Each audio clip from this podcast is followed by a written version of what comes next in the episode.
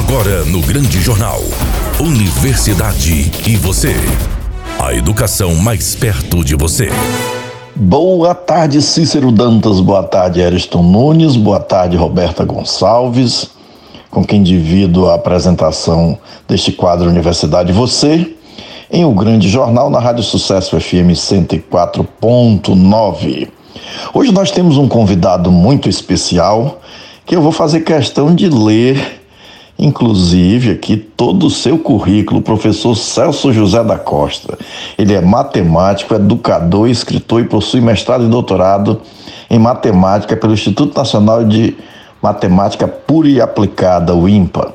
Ele foi durante três anos professor visitante de Université de Chambéry, France, na Universidade de Grenoble, na França é titular da Academia Brasileira de Ciências e foi condecorado pelo Ministério da Ciência e Tecnologia com a Ordem Nacional do Mérito Científico na classe de comendador. Então, nós estamos recebendo hoje um comendador e sua área de pesquisa em matemática é a geometria diferencial, em especial a teoria das superfícies mínimas.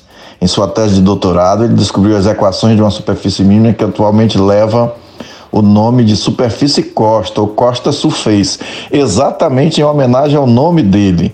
Essa descoberta resolveu um problema aberto na área da matemática há 200 anos. 206 anos um problema foi resolvido pelo nosso Celso José da Costa. Ele publicou pela editora Casual o livro A Vida Misteriosa dos matemáticos. E é sobre esta obra, A Vida Misteriosa dos Matemáticos, que nós vamos conversar hoje com Celso José da Costa. Boa tarde, Cícero Dantas, boa tarde, Arison Nunes, boa tarde, professor Gilson Monteiro, boa tarde aos nossos colaboradores, boa tarde, Thalia Ribeiro, que faz a participação especial. Boa tarde a você, querido ouvinte, que mais uma quinta-feira está aqui conosco para assistir o quadro Universidade e Você, aqui na Rádio da Família, a Rádio Sucesso FM 104.9. E boa tarde ao nosso convidado do dia, professor Celso José da Costa. Muito obrigada por ter aceito o nosso convite e seja muito bem-vindo ao quadro Universidade e Você. Boa tarde, professor Celso. Existe alguma aproximação entre a matemática e a literatura? Boa tarde, querido Gilson e querida Roberta. Muito obrigado pelo convite. É um imenso prazer participar dessa entrevista diretamente daqui do Rio de Janeiro e falar sobre esse assunto tão predileto no momento, a vida misteriosa dos matemáticos. E você me pergunta, Gilson, se a matemática e a literatura se aproximam. De fato, a matemática se aproxima de todo tipo de arte. Por exemplo, foi o matemático Pitágoras, que viveu no século IV a.C., quem criou a primeira escala musical. Também Leonardo da Vinci, o homem mais criativo da época do Renascimento, usou o conceito matemático de proporção áurea para fazer a pintura Mona Lisa. Agora, com a literatura, a ligação é também profunda. Grandes autores se serviram da matemática para criar seus magníficos enredos. Cito o escritor argentino Jorge Luiz Borges e seu conto Aleph, onde é explorado a verdade matemática de que na natureza existe muitos tipos de infinito. Os números naturais 1, 2, 3, etc., indefinidamente é um tipo de infinito, o mais simples. Mas os números reais, onde entra a raiz quadrada de 2, o famoso número π e todos os números irracionais, esse conjunto de números é um infinito ainda maior. Aliás, Todos os tipos de infinitos se reúnem numa categoria denominada exatamente Aleph. Também é importante a literatura no lado da divulgação científica da matemática. Por exemplo, escrever a história da matemática ou lendas sobre a descoberta em matemática usando os recursos da ficção literária é muito importante para dar conhecimento dessa disciplina a um público mais amplo. Aliás, são esses recursos literários que eu uso no meu livro A Vida Misteriosa dos Matemáticos. Professor, a vida de um matemático é mesmo misteriosa? Não diria tanto, mas o matemático, como todo ser humano, guarda mistérios do ofício. Eu não sei viver sem um problema. Nada como um bom problema para tornar a vida mais leve. É tão delicioso caminhar contra o vento, ao léu, sem lápis nem papel, com um problema na cabeça E mesmo se não caminhando, ainda que parado em uma demorada espera na fila de um banco, as pessoas irritadas porque não são atendidas, a fila não anda e você ali tranquilo, tangendo sua equação pelos labirintos da mente, né? Não é folclore, os matemáticos são seres distraídos e tem histórias reais muito engraçadas, beirando ao trágico. Um amigo meu, também matemático, o Marcos Abranches, é medalha de ouro na distração. O fato assombroso aconteceu num cruzamento em Copacabana. Marcos estava ao volante do carro, parado no sinal vermelho, sua esposa no banco carona, quando um tipo se aproxima do lado do motorista apontando uma arma automática anunciando um assalto. O vidro está fechado por causa do ar-condicionado. Marcos abre uma pequena fresta da janela e diz com voz educada: Não, muito obrigado, e fecha a janela. O sinal abre, o carro avança e a esposa, branca como uma morta, mal tem forças para alertar. Mas você não viu, Marcos? Um assalto, meu Deus! Ele poderia ter atirado. E Marcos, surpreso, calmamente pergunta à esposa: Mas amor, ele não era um vendedor de doces no sinal? Pois é, essa capacidade de se desligar na vida real é um mistério em nossas vidas de matemáticos. Professor Celso, o senhor costuma não atender ninguém no período da manhã. Isso faz parte do rigor matemático ou do mistério de um matemático? Na verdade, isso faz parte de uma estratégia de trabalho. Já passei por muitas fases quanto a esse quesito, a melhor hora para se trabalhar. Aos 12 anos, morando numa minúscula cidade do interior do Paraná, eu costumava estudar seis horas diárias, além do horário escolar. E para mim era uma diversão, era um prazer. Estudava de tudo, mas principalmente física e matemática. Tanto que quando fui para Curitiba entrei no curso de engenharia, mas não me dei bem e desisti no segundo ano para estudar medicina. E de novo desisti desse curso também. Era um tempo em que eu ganhava a vida como professor de física em um cursinho pré-vestibular. Morando em Curitiba, ao desistir de engenharia e medicina, quase matei do coração meus pais no interior do Paraná. Depois vim para o Rio de Janeiro me dedicar à matemática e durante meu mestrado e doutorado continuei com esse hábito intenso de estudar. Mas para render no estudo preciso estar com o sono em dia, a mente limpa. E agora, nos tempos presentes em que me dedico a ensinar matemática e escrever ficção literária, a hora mais aprazível é durante a manhã, hora em que as ideias vêm com mais força e fluidez. Meu livro, A Vida Misteriosa dos Matemáticos, foi escrito durante quatro anos, principalmente de manhã. Por isso, nessas horas matinais, não estou para ninguém. O que impera é o meu trabalho de escrita ficcional. Professor Celso, há realismo fantástico na matemática? Sim, vida e ficção se misturam. E o realismo mágico ou fantástico é um veio muito profícuo para se explorar a matemática através da literatura. O meu livro, A Vida Misteriosa dos Matemáticos, desenvolve uma fábula sobre um imaginário encontro entre os maiores gênios da matemática de todos os tempos em um lugar chamado Aleph. O protagonista da aventura é Vladimir Nievics, um filósofo dedicado aos fundamentos da matemática que, ao fugir de uma terrível nevasca, busca refúgio num edifício chamado Aleph e nesse lugar, Vladimir tem acesso às mentes mais iluminadas que passaram pela Terra. Vladimir encontra os sábios primordiais da Grécia Antiga, como Pitágoras e Arquimedes.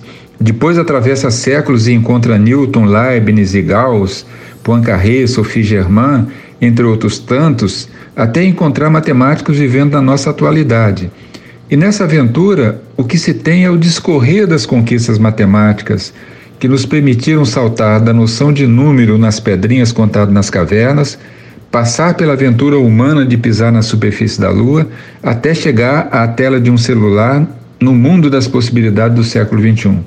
É uma aventura fantástica, em um mundo paralelo, infinito, fascinante e misterioso chamado Aleph, é onde se passa a vida misteriosa dos matemáticos. Meu caro professor Celso, para encerrar, o senhor pode nos falar sobre o famoso problema das superfícies mínimas, o Costa Surface e da bolha de sabão? Bem, na verdade, mais propriamente devemos pensar em películas de sabão ao invés de bolhas. E como são obtidas as películas de sabão? Ora, basta mergulhar um arame circular numa solução de água e sabão que ao retirarmos aparece uma película. Essa película de sabão é um fragmento de superfície mínima. E trabalhando nesse universo, eu descobri a quarta forma perfeita da geometria. Quais eram os três exemplos anteriores?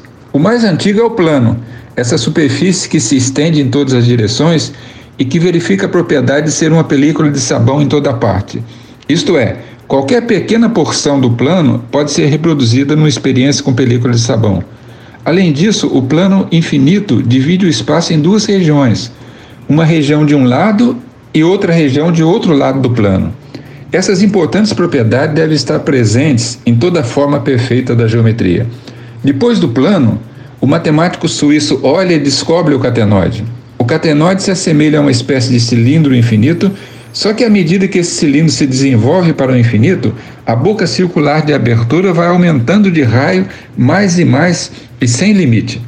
Finalmente, em 1776, o matemático francês Menier descobre o helicoide. Helicoide é essa superfície que se entorta em hélice no espaço e que serve para moldar a molécula do DNA.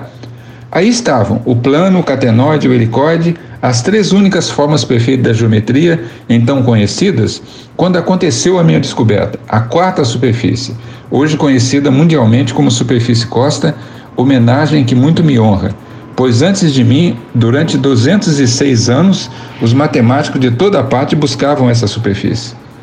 Creio que era isso que eu gostaria de dizer. Finalizo agradecendo mais uma vez a vocês todos, professor Gilson, Roberta, e especialmente aos ouvintes. Que a continuação da tarde seja agradável para todos. Nosso muito obrigado ao convidado especial, professor Celso José da Costa. Esperamos contar com a sua participação em outras oportunidades. Nosso agradecimento por engrandecer esse programa, trazer para os nossos ouvintes todo o seu conhecimento sobre matemática, sobre essa descoberta importantíssima para a ciência no mundo, né? que a Costa Surface, um problema matemático que durava 206 anos e foi resolvido pelo nosso querido Celso Costa. E agora nós vamos receber a nossa convidada especial, a participação convidada especial, não, participação especial de Thalia Ribeiro, com o Júlio Amarelo Verde. Tarde a todos os ouvintes, iniciando nossos informes sobre as campanhas do mês de julho. Neste mês temos a campanha do Júlio Amarelo no combate às hepatites virais e do Júlio Verde, que é uma campanha de conscientização do câncer de cabeça e pescoço. Hoje falaremos um pouco mais sobre o Júlio Verde, já que no dia 27 de julho é o Dia Mundial de Conscientização e Combate ao Câncer de Cabeça e Pescoço. Agora vamos apresentar para vocês cinco mitos e verdades sobre cânceres nessa região. Primeira é: o câncer não apresenta dores imediatas? E isso é verdade, já que trata-se de uma doença com caráter assintomático em seus primeiros estágios, podendo ser confundida com uma série de enfermidades comuns. Por isso é muito importante ter um cuidado especial com feridas na boca, rouquidão ou inflamações que durem mais de duas semanas sem apresentar quadros de melhora. Claro que após seguir orientações médicas. Segunda é a queda do número de fumantes diminuiu os casos de câncer. E isso é um mito. Reconhecido como um dos principais fatores de risco para tumores na cavidade oral, a diminuição de fumantes no Brasil não determinou um efeito para a incidência de câncer. Isso porque, apesar desse hábito ter diminuído, aumentou o número de casos relacionados ao HPV, decorrente de ato sexual sem proteção, resultando em um crescimento de pacientes com tumores na cabeça e no pescoço sem histórico de tabagismo o etilismo. A terceira é: alimentação rica em frutas e verduras pode ser um fator de proteção? E é verdade, já que uma dieta com predominância de frutas cítricas e vegetais verdes, por exemplo, pode proteger diversos tipos de câncer, como o de cabeça e pescoço. A pergunta é: câncer na boca pode ser causado pelo uso de próteses dentárias? E isso é um mito, já que a utilização de próteses dentárias não provoca câncer, porém, caso esteja solto ou machuque continuamente a boca, pode causar um traumatismo crônico, lesão com possibilidade de predispor ao câncer. E a quinta e última pergunta é: enxaguantes bocais tem relação com a formação de tumores na boca, e isso é verdade, já que a utilização de enxaguantes bocais com álcool em sua composição pode aumentar a incidência de câncer. Isso ocorre com o uso diário e claro a longo prazo, pois o álcool pode eliminar bactérias protetoras da boca, assim facilitar a proliferação de substâncias maléficas ao organismo. Com essas informações importantes, convido a todos a conhecer mais sobre a campanha do Júlio Verde. A todos, uma ótima tarde. Chegamos ao final do nosso quadro, espero que todos tenham gostado. É com muito carinho que nós preparamos todos os quadros para vocês. com temas diversos, com a intenção de trazer esclarecimento, de tirar dúvidas, de gerar conhecimento. É um prazer estar aqui com vocês mais uma quinta-feira. Fiquem com Deus e até a próxima semana, se Ele assim nos permitir. Beijo no coração de todos. Acabou. Que pena que acabou. Ou oh, que felicidade que recomeçou. Tenho de ir agora, mas voltarei na próxima quinta-feira, se o nosso Deus nos, nos permitir. Boa tarde, Cícero Dantas. Boa tarde, Ariston Nunes. Boa tarde, Roberta Gonçalves. Boa tarde a você, nosso ouvinte, que sempre nos prestigia a partir é, das 12 horas e 40 minutos, mais ou menos, sempre no último bloco de O Grande Jornal. Fique com o nosso Deus. Tchau, Teixeira de Freitas. Tchau, Brasil. Tchau, mundo. E até a próxima quinta-feira. Esta é uma atividade vinculada ao Grupo de Estudos e Pesquisas em Ecossistemas Comunicacionais e as Tecnologias da Inteligência. ECOEM. Você acabou de ouvir O Grande Jornal. Apresentação: Cícero Dantas. Reportagem: Márcio Barney e André Santos. Produção e sonoplastia: Eriston Nunes. Direção-geral: Leco Gomes.